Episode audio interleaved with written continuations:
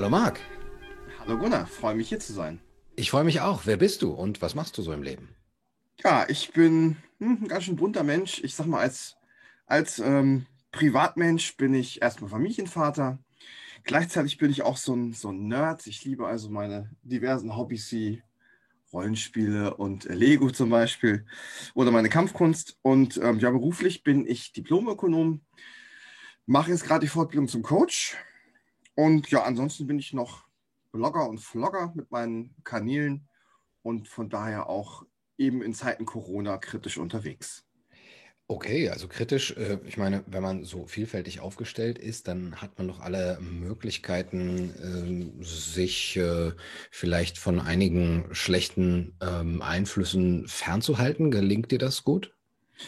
Es geht. Bei uns jetzt in der Weiterbildung ist natürlich das Thema Resilienz, also die Widerstandskraft, eine, eine wichtige Geschichte. Ähm, aber trotzdem, die Corona-Krise macht was mit einem. Das ist schon so äh, aus verschiedenen Gründen, sage ich mal. Was genau? Hm, ja, also zum einen habe ich die, also meine eigene Situation, ich denke schon, dass es psychisch was mit einem macht. Das denke ich schon.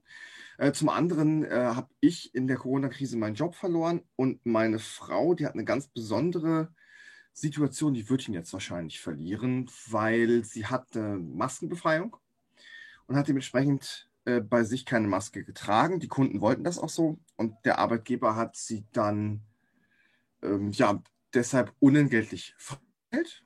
Einfach so. Und dann hat sie gesagt, ja, ich habe doch einen Attest und die Kunden wollten das auch so.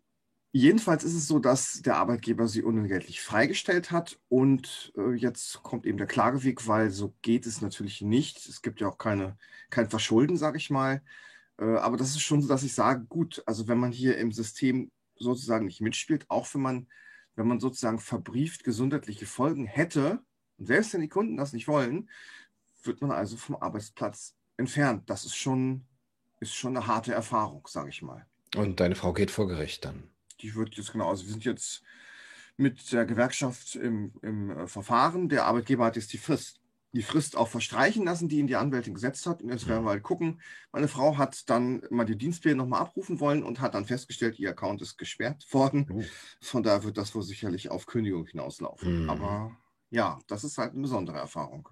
Auf jeden Fall. Wie erlebt deine Frau das selber? Die ist natürlich frustriert. Das, das ist, also zum einen ist sie sehr, sehr beliebt gewesen und recht erfolgreich bei den Kunden. Das, das spiegeln die einem natürlich. Hat sich also so nichts zu Schulden kommen lassen, ja. Und äh, auch die Kunden wollten das ja so, dass sie ohne Maske arbeitet. Man muss dazu sagen, sie ist quasi in mobiler Pflege unterwegs.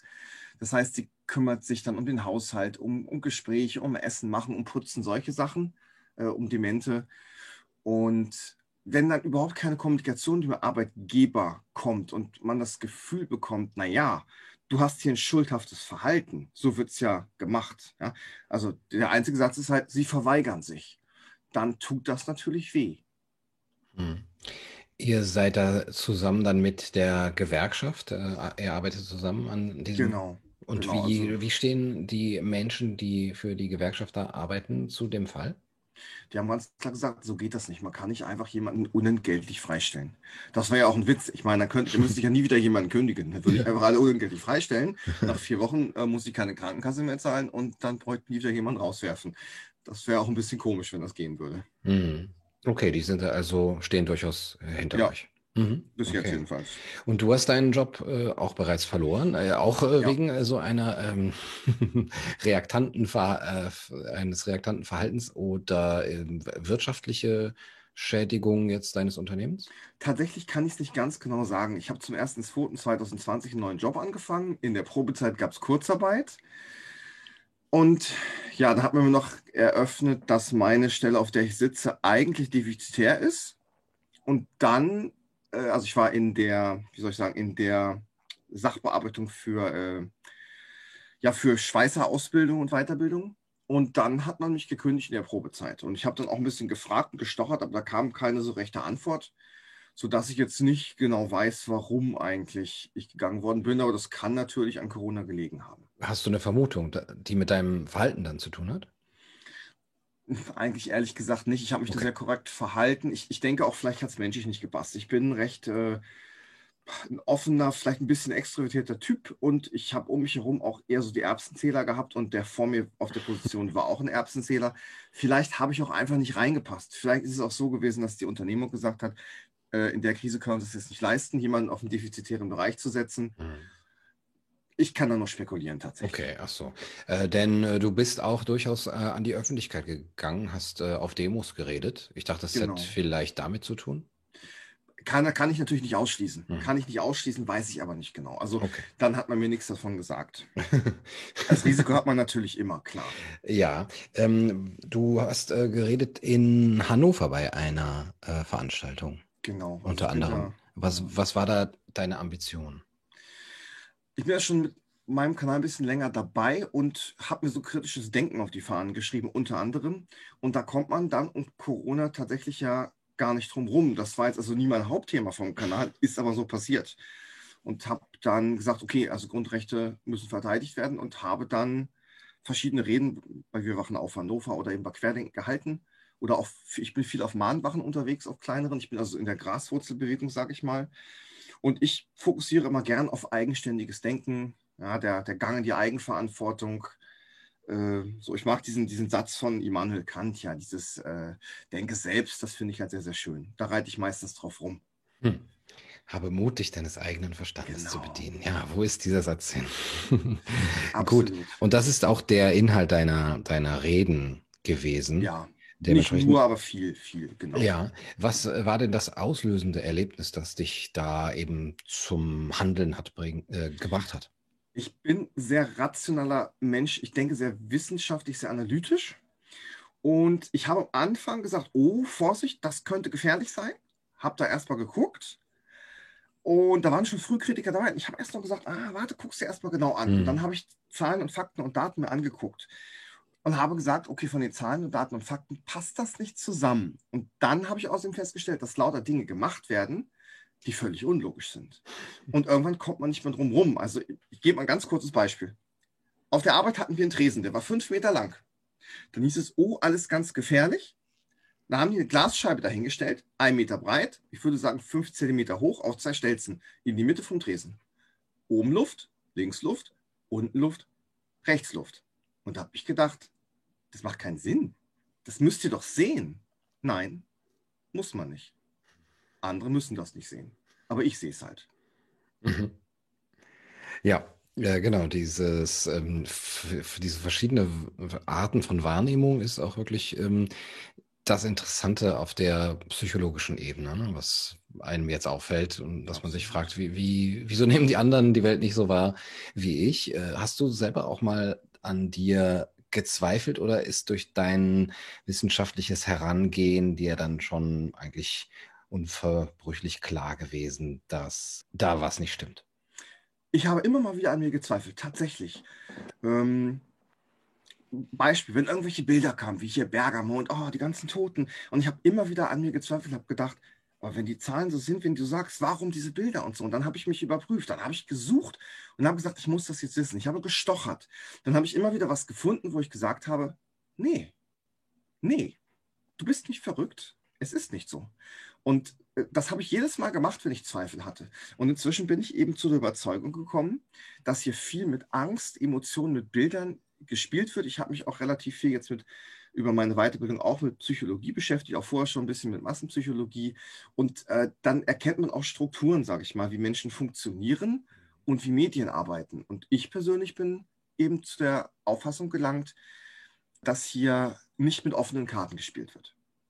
Kannst du noch andere erreichen ähm, mit deinen Erkenntnissen und auch mit dem Wissen darum, wie die Medien spielen? Ja, also zum einen natürlich im privaten Kreis. Ich, ich gucke mal vorsichtig. Ich bin keiner, der dem anderen die Meinung jetzt aufquatschen muss und da unbedingt das Thema rausholen muss. Aber wenn ich äh, sehe, da sind Leute, dann ist es manchmal so, dass ich ein bisschen was vorgebe, dann kommt was zurück, dann gebe ich ein Stückchen mehr. Und manchmal sind die Leute wirklich ganz erleichtert. Die haben endlich wen zum Reden gefunden. Die merken mhm. nämlich auch, ich bin doch nicht verrückt. Mhm. Der andere da, mhm. der denkt ja genauso wie ich. Ähm, und natürlich über meinen Kanal mache ich viel Aufklärungsarbeit. Auch da wachse ich natürlich und auch da kriege ich viel Feedback. Und da schreiben mir auch gerade äh, zu, zu Videos, die ich gemacht habe, wo es um emotionale Belange ging, persönliche Erlebnisse, die ich, ich persönlich am Anfang für ganz unwichtig gehalten habe. Gerade da kommt ganz viel Feedback, weil die Leute nämlich sich spiegeln, sehen, sie fühlen sich selber so und da ist noch jemand, der da so, so auch diese Situation hat. Und das gibt den Leuten Kraft, habe ich das Gefühl. Das ist ein YouTube-Kanal in erster Linie? Genau. Also ich bin, ich bin auf ganz vielen Portalen aufgestellt. Einsamer Wanderer heißt das. Da habe ich äh, kritisches Denken, Lyrik und Musik im weitesten mhm. Sinne. Und ähm, aber Corona hat einfach letztes Jahr wirklich eine ganz dominante Rolle eingenommen, weil ich, ich habe das Gefühl gehabt, ich komme, ich komme da, wenn ich kritisch denke, komme ich um das Thema einfach auch nicht drum rum. Und für mich ist ja auch immer in die Eigenverantwortung gehen, dass das große Ziel, was ich auch eigentlich bei den Menschen erreichen möchte. Ich möchte den Leuten die Möglichkeit geben, selber zu denken und nicht mir hinterher zu laufen. Und gerade das habe ich das Gefühl fehlt in der Corona-Krise. Alle laufen so wie eine Schafherde rum und diese Masken, die ähm, tun ihr Übriges, dass, dass es mir erst vorkommt wie eine anonymisierte Masse. Finde ich ganz äh, schrecklich. Ja, es war übrigens heute gerade ein sehr, sehr verstörendes Gefühl und äh, eine komische Erfahrung mit den Schülern, den Text von Immanuel Kant, den du jetzt eben erwähnt hast, im Unterricht zu besprechen, über was ist Aufklärung und über Mündigkeit zu sprechen mhm. und wo er selbst auch äh, darüber spricht, dass man die Menschen hält äh, wie Schafe und äh, dass es doch darum geht, eben mündig zu werden. Und ähm, die Schüler sitzen alle vor allem mit äh, dieser Maske und ja, sind sozusagen unmündig. Also diese symbolische Ebene ist auf jeden Fall da. Ganz, ganz ähm, frappierend eigentlich. Also unser Gesicht ist ja die intimste Zone. Mhm. Ich glaube, wir haben, jetzt lass mich lügen, 200.000 verschiedene Gesichtsausdrücke. Mhm. Das heißt, unser Gesicht macht extrem viel. Und dieses Gesicht zu bedecken, anonymisiert und raubt die Individualität. Und ich habe auch ein Video gemacht, da habe ich gesagt, wir sind in einer Art Corona-Kollektivismus, mhm. wo wir das, das Individuum total zurückdrängen für ein mhm. höheres Wohl, so die böses Wort Volksgesundheit, so quasi, wenn ich es überspitze, und dass da äh, eigentlich das Individuum ziemlich weit hinten überfällt. Mhm. Hast du noch Hoffnung für dieses Jahr oder für die fernere Zukunft? Ich versuche immer Hoffnung zu geben, weil ich mag nicht sagen, es ist hoffnungslos. Ähm, es ist schwer, Glauben zu haben. Hm, wir haben auf der einen Seite Aufwachungsprozesse, das merkst du in den Kommentarbereichen auch. Wenn du heute in Welt der Fokus reinguckst, dann würde ich sagen, war vor sechs bis acht Monaten alles noch pro Corona. Inzwischen hat das äh, häufig Kippen erfahren. Nichtsdestotrotz glaube ich, dass es wie immer ist, 80 Prozent der Menschen laufen halt so mit. Und ich glaube, es geht nicht darüber, dass alle erwachen, sondern darüber, dass eine kritische Masse zusammenkommt, der die große Masse der anderen folgt, weil ich fürchte, das ist die menschliche Psychologie. Abwarten wird schon gut gehen. Ich möchte selber nicht nachdenken, Verantwortung abgeben, wie das eben bekannt steht. Und es, man kann es schwer sagen, es gibt immer wieder exogene Größen, exogene Störgrößen, die irgendwas auslösen können, was man nicht erwartet. Vielleicht kommt demnächst die Impfung für Kinder. Ich äh, spekuliere jetzt mal, ich spinne mal und vielleicht schockiert das die Leute so, dass dann doch mal was passiert. Ich weiß es nicht aber ich, ich kann nur weitermachen. Ja, ich habe es eben gepostet. AstraZeneca, 300 Kinder äh, werden äh, getestet. Also die Impfung wird an Kindern, an 300 Kindern getestet. Ähm, die Eltern sind ganz stolz darauf, dass jetzt sie ihre eigenen Kinder da auch äh, eben als Versuchskaninchen für dieses solidarische Gesundheitsmenschenexperiment ähm, hergeben können. Und die, also die Empörung ist schon groß und das ist natürlich auch meine Bubble dann jetzt hier auf Facebook, Telegram, aber die Menschen, die mh, hm, das vorher nicht berührt hat, die berührt das jetzt auch nicht. Ja, also das macht mich auch tatsächlich, das ist das, was mich auch sehr, sehr trifft psychisch. Das macht mich fertig. Wenn ich rausgehe und ich mhm. sehe Leute mitten im Wald an mir mit einer Maske vorbeikommen oder ich sitze sie alleine im Auto sitzen mit einer Maske, mhm. das trifft mich, weil ich denke, du hast dein Denken eingestellt. Du musst dein Denken eingestellt haben, anders ist mir das nicht zu erklären. Und wenn man so viele davon sieht und so wenige, die keine Maske tragen, ich persönlich trage keine Maske. Mir geht es auch gesundheitlich nicht gut, wenn ich das tue. Ich habe auch einen Attest und ich trage keine Maske. Aber wenn man dann rausgeht, ist es teilweise so gewesen, als hätte gefühlt jeder einen Sheriffstern auf der Brust. Und wenn, wo die Leute sonst nichts hinbekommen an Zivilcourage, sind sie jetzt aber fähig, ständig dich anzusprechen oder dich eben äh, oder dir direkt zu sagen in der Tankstelle, sie gefährden meine Gesundheit. Und mhm. äh, ja, da bin ich mhm. tatsächlich schon mal sogar geplatzt, obwohl ich sehr ruhig bin. Mhm. Ja, selbstverständlich. Ähm, hast du persönliche Ziele jetzt, ähm, wie, wie, du dein Leben ja weiterführen möchtest, darunter vielleicht nicht äh, auch immer nur abwarten, was kommt? Also da, durch eure Situation seid ihr jetzt ja wahrscheinlich auch, ich will nicht sagen unter Zugzwang, aber habt vielleicht auch sogar die Möglichkeit, jetzt mal äh, nochmal neu für euch zu entscheiden. Steht irgendwas an? Denkst du, äh, hier in dem Land ist sowieso Hopfen und Malz verloren? Geht ihr raus oder was äh, steht an?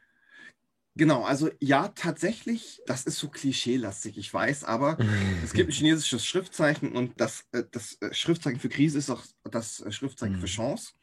Das heißt, ich habe natürlich, sage ich mal, mein normales Leben verloren. Ich glaube auch nicht, dass ich habe sehr viel als Lehrer gearbeitet oder als Dozent. Ich glaube nicht, dass ich doch mal tun, das tun darf, wenn ich mich nicht impfen lasse. Das äh, ist, denke ich, so. Aber ich erkenne die Chancen, die sich jetzt ergeben. Ich werde neue Dinge suchen und das ist vielleicht auch eine Möglichkeit des Wachstums, weil diese, dieser Druck, der jetzt auf einmal da ist und der viele Wege sperrt, der bringt einen möglicherweise zu Handlungsweisen, die man sich vorher nie hätte träumen lassen, weil der Druck so groß ist und das mag eben auch große Entwicklungssprünge geben. Das heißt, ich stelle mich auf jeden Fall mindestens nebenberuflich äh, ja, als, als Selbstständiger auf und werde vielleicht auch örtlich flexibel sein. Und ähm, ich werde dann so in Richtung Beratung, äh, Coaching, Lehre gehen, verknüpft mit Kampfkunst und werde einfach gucken, dass ich das als persönliche Entwicklungschance nehme. Und ich habe tatsächlich, obwohl eigentlich müsste ich Angst haben, aber bis jetzt bin ich, was die Zukunft beruflich angeht, ganz ruhig. Das freut mich, das zu hören. Diese Ruhe ist, glaube ich, jetzt das, äh, was wir jetzt brauchen. Wir dürfen nicht wie aufgeschreckte Hühner herumlaufen und äh, obwohl der Druck immer größer wird, eben weiterhin aus, aus dieser Ruhe handeln und auch sich eine Übersicht verschaffen. Genau, deshalb versuche ich auch, also Resilienz ist ja in meiner Weiterbildung ein großes mhm. Thema, also diese Widerstandsfähigkeit gegen die schrecklichen Dinge, die einen mhm. belasten können. Und ich versuche immer auch ganz klar den Leuten zu sagen oder auch mir selbst zu sagen, bleib positiv. Du musst auch die positiven Dinge sehen. Du darfst nicht immer nur auf das große C gucken.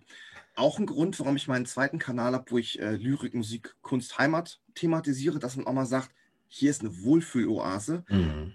Tu dir was Gutes du brauchst auch Kraft, um das zu überstehen, was jetzt kommt. Denn es kommen noch harte Dinge, wirtschaftlich mindestens. Und man muss sozusagen selber irgendwo seinen Ruhepol finden und seinen Ausgleich finden. Und das macht jeder anders. Ob Yoga, ob Kampfkunst, ob rausgehen, ne? sich in irgendeiner Form betätigen, Hobbys. Aber wenn wir uns nur aufs Negative fokussieren, dann machen wir uns, glaube ich, selber kaputt. Und das sollten wir nicht jeden Fall. Also fokussieren wir uns wieder aufs Positive und äh, Marc, du trägst einen Teil dazu bei. Vielen Dank dafür und vielen Dank für das schöne Gespräch. Ich danke auch, Gunnar.